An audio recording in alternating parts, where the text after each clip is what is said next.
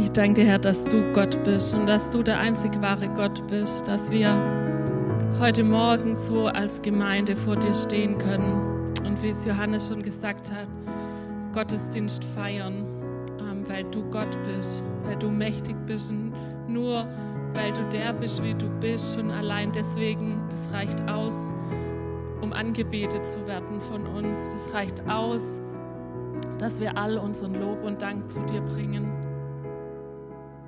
Und ich danke dir, dass wir als deine Kinder heute Morgen zu dir kommen dürfen. Ähm, dass du uns in diese Vater-Kind-Beziehung hineingenommen hast und dass du es durch und durch gut mit uns meinst. Wir können uns dir nahen, wir dürfen in deine Gegenwart kommen. Du wartest darauf, dass wir kommen. Und ich bete, dass unsere Herzen offen sind für dich. Ich bete, dass wir bereit sind zu hören, was du uns sagen möchtest weil du uns kennst, weil du weißt, was wir brauchen, um in diesem Leben zu bestehen und weil du möchtest, dass wir die Ewigkeit mit dir verbringen. Amen.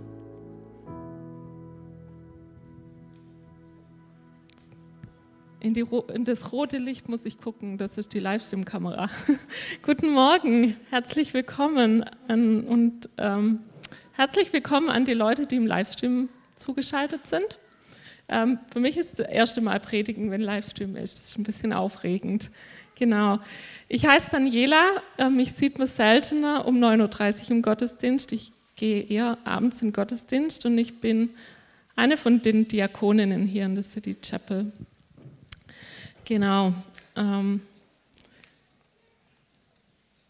ich bin mir sicher, wenn ich euch jetzt frage, was das höchste, was das wichtigste Gebot ist, dass ihr da ziemlich schnell und kompetent antworten würdet. Ähm, so wie in Rick Wischow, wenn gefragt wurde, was ist das höchste und wichtigste Gebot, dann wisst ihr vermutlich alle die Antwort und werdet eine Runde weiter.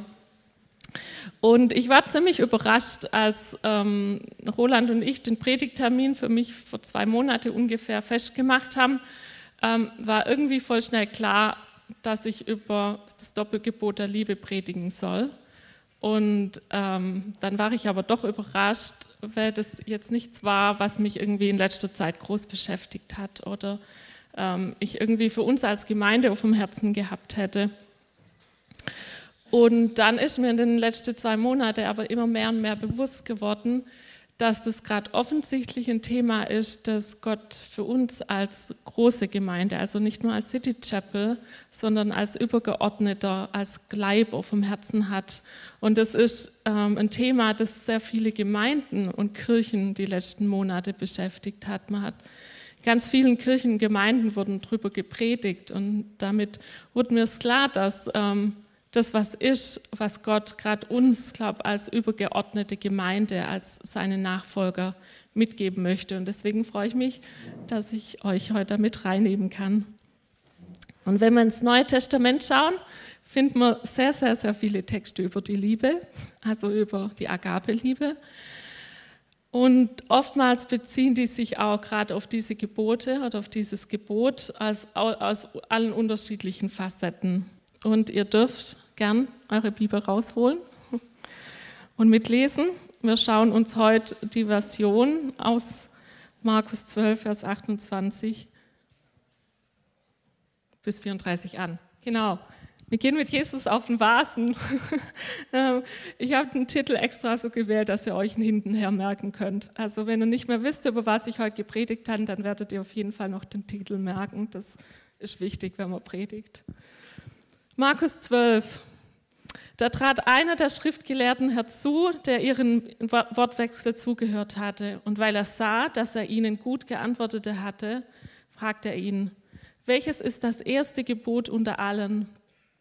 Jesus aber antwortete ihm, das erste Gebot unter allen ist, höre Israel, der Herr unser Gott ist Herr allein. Und du sollst den Herrn, deinen Gott, lieben mit deinem ganzen Herzen, mit deiner ganzen Seele und mit deinem ganzen Denken und mit deiner ganzen Kraft. Dies ist das erste Gebot. Und das zweite ist ihm vergleichbar, nämlich dies. Du sollst deinen Nächsten lieben wie dich selbst. Größer als diese ist kein anderes Gebot. Und der Schriftgelehrte sprach zu ihm, Recht so, Meister, es ist in Wahrheit so, wie du sagst, dass es nur einen Gott gibt und keinen anderen außer ihm. Und ihn zu lieben mit ganzem Herzen und mit ganzem Verständnis und mit ganzer Seele und mit aller Kraft und den Nächsten zu lieben wie sich selbst, das ist mehr als alle Brand- und alle Schlachtopfer. Und da Jesus sah, dass er verständig geantwortet hatte, sprach er zu ihm, du bist nicht fern vom Reich Gottes und es getraute sich niemand mehr, ihn weiter zu fragen.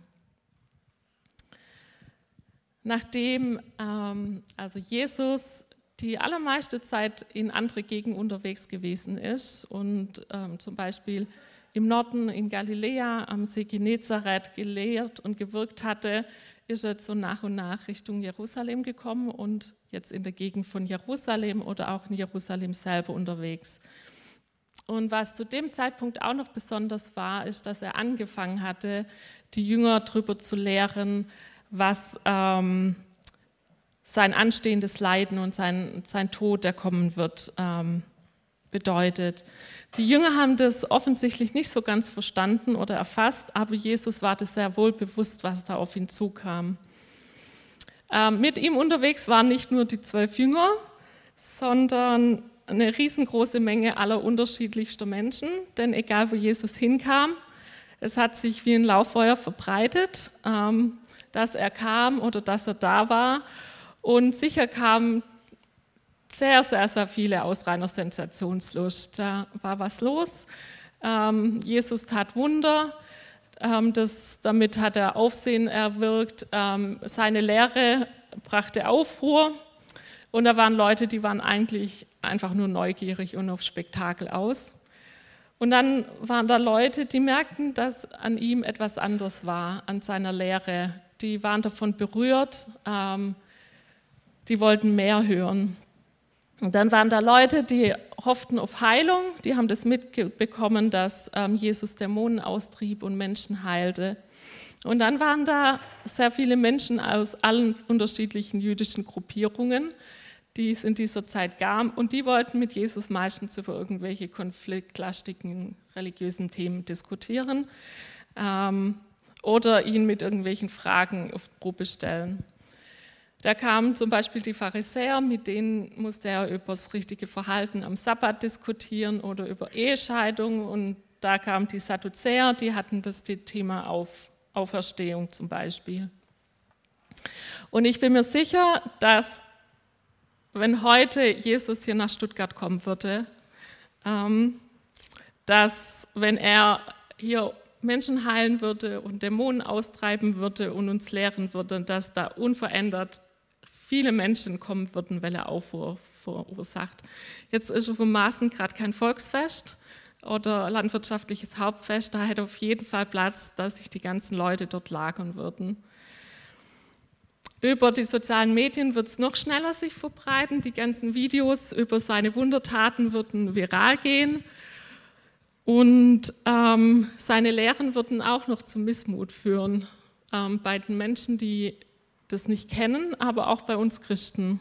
Und ich bin mir sicher, dass wir als seine heutigen Nachfolger oder Mitnachfolger in unseren unterschiedlichen Gruppierungen und Hintergründe ähm, genauso kommen würden und mit ihm über irgendwelchen Diskussionsthemen austauschen, ähm, die uns gerade beschäftigt, egal ob es religiöse Themen sind oder gesellschaftliche Themen, über die wir uns streiten, die uns spalten, die uns trennen oder einfach total viel einnehmen.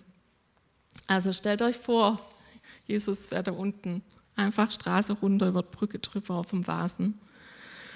Aber erstmal wieder zurück zu unserem Text. Da kam ein Schriftgelehrter, ähm, der war ziemlich beeindruckt von dem Gespräch von Jesus mit den Sadduzäer vorher. Und zu biblischen Zeiten waren die Schriftgelehrten die Männer, die in der Torah, also im Gesetz Mose und in diesen heiligen Schriften ausgebildet waren. Und die waren überwiegend damit beschäftigt, sich mit so schwierigen Fragen auseinanderzusetzen, weil es waren einfach unfassbar viele Gebote und Anweisungen, die die Juden versuchten einzuhalten, die sie von, Jesu, äh, von Gott bekommen haben, die ihr Leben regeln sollte, aber die sie sich einfach auch immer mehr und mehr selber aufs, aufgebürdet haben. Und ich, ähm, ich glaube, dass unsere Corona-Verordnung da nichts dagegen ist. Also je tiefer man in das einsteigt, umso schwieriger wird es durchzublicken. Und je tiefer man in, in irgendwelche Verordnungen einsteigt, umso leichter fällt es auch, dass man das Eigentliche aus, dem, aus, dem, aus den Augen verliert. Ähm, und das war ja auch eins der großen Probleme von, von den Juden der damaligen Zeit, dass sie sich in ihre Gebote und ihre Gesetze verloren haben und ähm, es zu Gesetzlichkeit geführt hat. Und der erste Text, den Jesus hier zitiert, ist eines der wichtigsten Gebete und Texte aus, dem, äh, aus der Torah, das Schema Israel aus 5. Mose. Und das ist sozusagen das Glaubensbekenntnis der Juden. Ähm, und eine wunderschöne Proklamation an, wer Gott ist in dieser Einheit und in dieser Einzigkeit. Höre Israel, der Herr, unser Gott, ist Herr allein, und du sollst den Herrn, deinen Gott, lieben mit deinem ganzen Herzen und mit deiner ganzen Seele und mit deiner ganzen, mit deiner ganzen Kraft. Ähm, der zweite Text, der steht in 3. Mose 19 und ist aus dem Teil der Heiligungsgesetze, was so die Kernanweisungen an das Volk Israel damals waren. Und ähm, der Teil bezieht sich darauf, ähm, was sie tun sollen, damit das gemeinschaftliche Leben funktioniert, wie sie miteinander umgehen sollen. Das steht in 3. Mose 19, Vers 18. Du sollst nicht Rache üben, noch Groll behalten gegen die Kinder deines Volkes, sondern du sollst deinen Nächsten lieben wie dich selbst. Ich bin der Herr. Und die zwei Texte machen ziemlich schnell deutlich, dass da Jesus nicht einfach irgendwie zufällig irgendwas zitiert aus dem Alten Testament, sondern dass das wirklich die Basis ist, um was es geht, ähm, dass die Basis ist, für was es um die Israeliten damals ging und was auch widerspiegelt, was die Basis ist von der Beziehung von Gott und seinem Volk. Es war nämlich und ist immer noch besonders, dass Gott Israel als sein Volk auserwählt hat. Und das sollten sie eigentlich auch in ihrer Hingabe zu ihm widerspiegeln. Das sollte sich an ihrem ganzen Verhalten widerspiegeln, dass sie zu Gott gehören. Und Heiligkeit bedeutet, dass sie Gott geweiht waren. Ähm,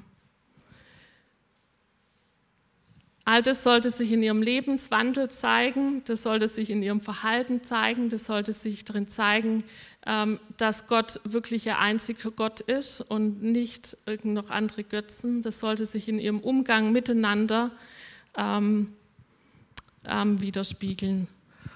Und damit sie überhaupt eine Chance hatten, das zu tun, hat ihnen Gott ja diese ganze Weisung äh, mitgegeben als Grundlage, damit sie sich orientieren konnten.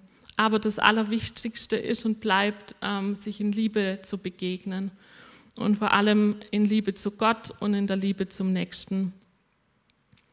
Die Liebe Gottes zeigte sich damals schon, ähm, dass er diesen Bund mit ihnen geschlossen hat, ähm, auf ewig, nicht irgendwie begrenzt, sondern auf ewig und dass er sich mit all seinen Zusagen, mit seiner Treue, mit seiner Geduld über Generationen und Generationen immer wieder dazugestellt hat. Ähm, auch wenn das Volk durch Rebellion oder Untreue oder Abfall sich immer wieder von ihm entfernt hat. Ähm, in Jeremia 31, Vers 3 steht, mit ewiger Liebe habe ich dich geliebt, darum habe ich dich zu mir gezogen aus lauter Gnade.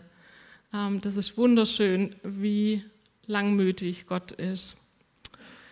Und Jesus bringt jetzt in diesem Gespräch diese zwei Aussagen zusammen ähm, und macht damit deutlich, dass die zusammengehören, dass es nicht nur eins geht ähm, oder einzeln, sondern dass diese beiden Gebote, das ist immer so ein schwieriger Begriff, untrennbar zusammengehören ähm, und dass die Liebe zum Nächsten un, also ähm, eine natürliche und logische Folge von dem ist, dass ähm, dass, man, also dass sie ähm, Gott liebten. Und auf der anderen Seite ähm, zeigt es, dass diese Texte ähm, gerade in der Evangelien so häufig vorkommen, dass es so oft um Liebe ging, dass es damals nicht geklappt hat. Ähm, da sie ein Riesenproblem hatten mit Götzendienst. Ähm, man kann es durchs Alte Testament durchlesen.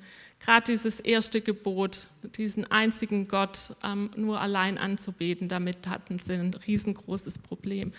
Aber wir können auch davon ausgehen, dass es untereinander auch nicht so richtig geklappt hat mit der nächsten Liebe. Ähm, und Jesus hat ähm, fast alles für uns auf sich genommen. Ähm, aber was auf jeden Fall zurückbleibt, was für uns heute noch wichtig ist, ähm, ist dieses Gebot.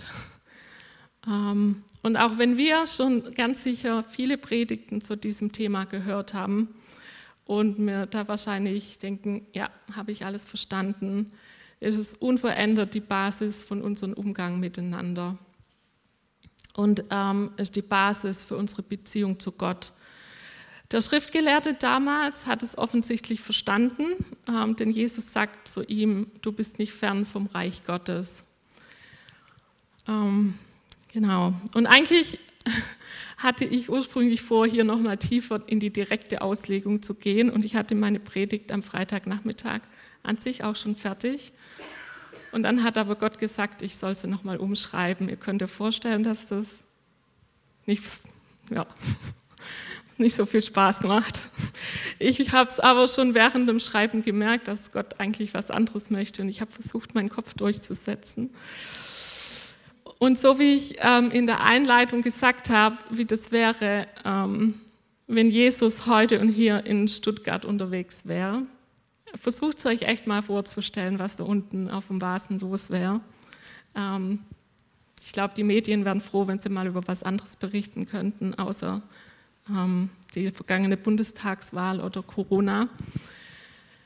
Ähm, wir würden alle richtig antworten, was das höchste Gebot wäre. Aber es gibt eine viel dringendere Frage, ähm, ob es uns wirklich auch gelingt, danach zu leben. Ob wir das einfach nur abhaken und sagen, ja, ich weiß das.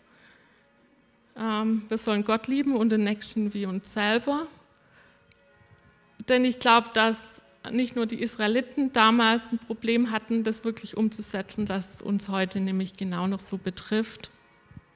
Sonst wird es nicht so oft im Neuen Testament auftauchen und würde uns die ganzen Briefe und die Evangelien im Neuen Testament nicht immer und immer wieder daran erinnern, dass das nicht irgendwas Optionales ist, sondern wirklich das Wichtigste. Also Gottes Liebe zeigt sich heute immer noch unverändert. Ähm, nun mit dem neuen Bund, der durch Jesus in Erfüllung gegangen ist.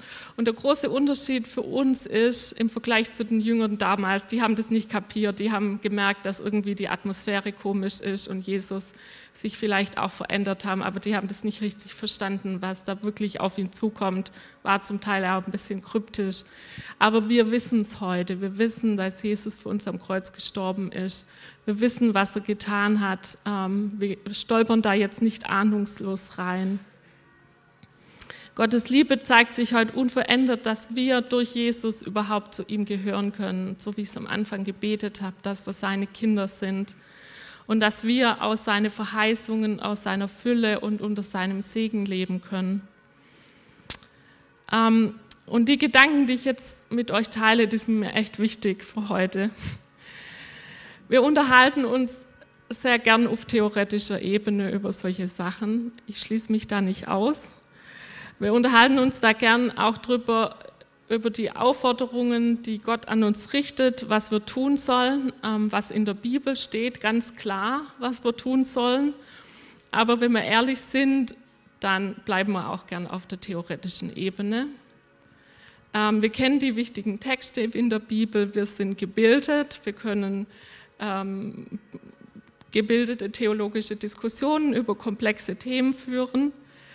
aber meistens geben wir uns keinen Ruck an den Themen, wo es wirklich darum geht, dass es praktisch werden soll. Wir haben da ziemlich schnell irgendwelchen Ausreden, weshalb das gerade nicht ist oder unsere Gründe. Und da ist dieses Beispiel, gerade wenn man jetzt die Parallelstelle angucken würde, wo es um den, wo Jesus ähm, über den barmherzigen Samariter redet, da haben wir uns bestimmt alle schon in der Hauskreise und irgendwelche Gruppen darüber unterhalten, wer unser Nächster ist.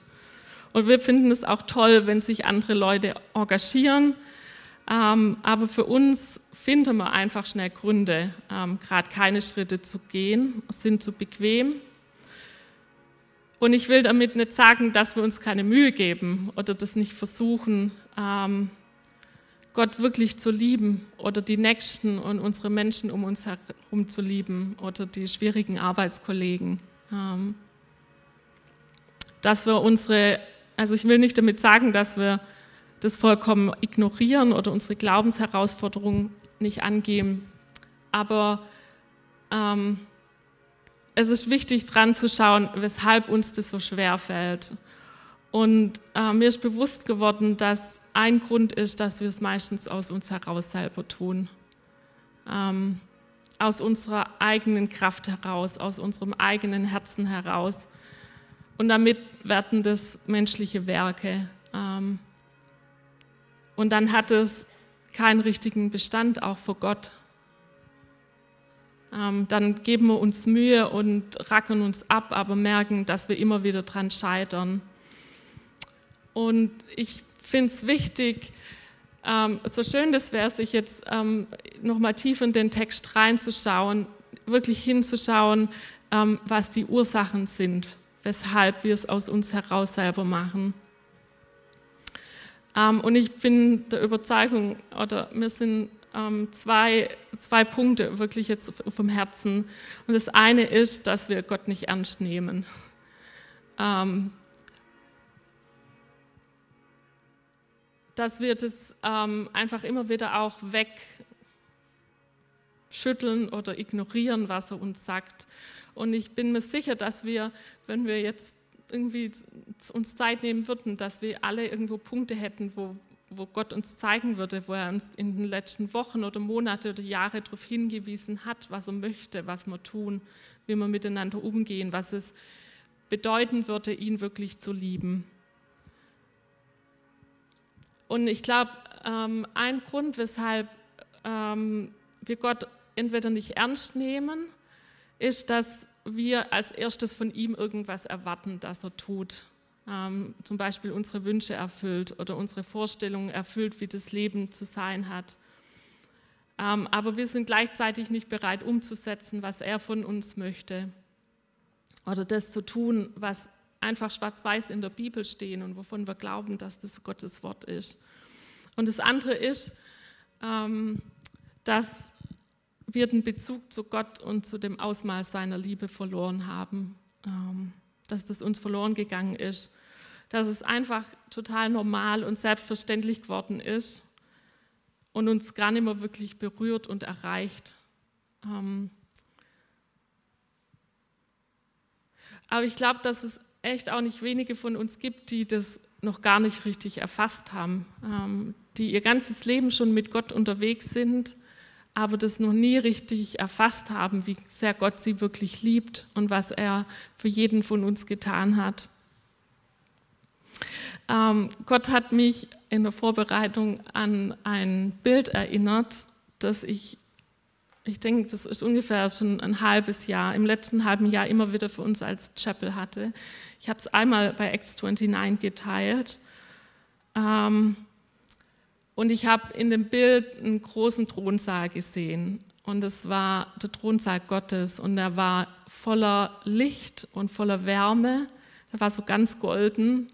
Und da war eine riesengroße Flügeltür, die da reingeführt hat in diesen Raum hinein, in den Thronsaal. Aber sehr viele von uns sind im Vorraum geblieben oder sind in den Saal reingegangen, aber hinten am Rand stehen geblieben. Und mich hat das Bild jedes Mal getraurig gemacht, denn Gott lädt uns ein, wirklich ganz in seine Gegenwart zu kommen, ganz in die Beziehung mit ihm zu kommen, ganz nah an ihn heran, in sein Licht, in seine Liebe, in seine Wärme.